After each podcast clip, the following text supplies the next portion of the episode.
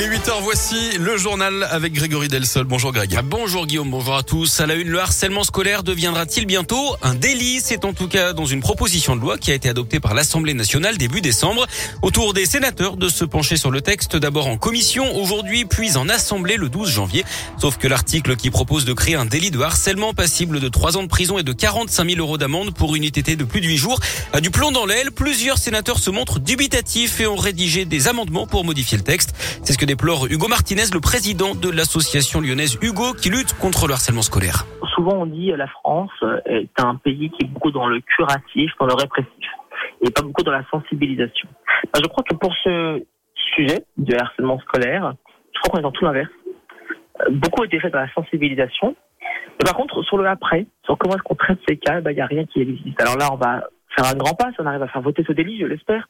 Mais il manque beaucoup d'outils et j'espère qu'au prochain mandat, on arrivera euh, eh bien, à faire que euh, le prochain euh, gouvernement s'empare du sujet de l'après-harcèlement scolaire. Le harcèlement touche près de 700 000 enfants chaque année, poussant parfois certains élèves au suicide. On l'actu également une centaine de personnes attendues devant la mairie de Lorette. Dans la Loire cet après-midi, les défenseurs de la cause animale se mobilisent à partir de 14 heures pour demander notamment le départ du maire Gérard Tardy. Les suites de cette affaire de chèvres abattue par des chasseurs après avoir causé des dégâts dans le cimetière. Abattage lancé sans autorisation de la préfecture. Un président ne devrait pas dire ça pour Marine Le Pen, la candidate du Rassemblement national à l'élection présidentielle. Il clive, divise alors que le pays n'a jamais été autant fracturé pour l'entourage de Valérie Pécresse, la candidate des Républicains. Fabien Roussel du PCF dénonce un propos indigné responsable du président de la République. La classe politique choquée hein, par les propos tenus par Emmanuel Macron dans une interview accordée à Aujourd'hui en France. Le président dit vouloir, je cite, emmerder les non-vaccinés et on va continuer de le faire jusqu'au bout. Des propos qui ont entraîné une nouvelle suspension de séance à l'Assemblée nationale en plein débat sur le pass sanitaire. L'examen du projet de loi reprendra cet après-midi. Les députés ont quand même eu le temps de relever l'âge à partir duquel le pass vaccinal sera exigé. Il passe à 16 ans au lieu de 12. Pendant ce temps, le nombre de cas de Covid explose en France. Plus de 270 000 en 24 heures. C'est du jamais vu. Près de 300, près de 3000 nouvelles hospitalisations et 297 décès.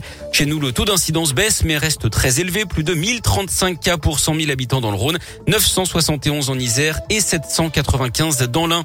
Un quartier bouclé après une alerte à la bombe à Saint-Fond hier après-midi. Un magasin de la place des Quatre Chemins qui a reçu un appel anonyme prévenant qu'une bombe allait exploser d'après le progrès.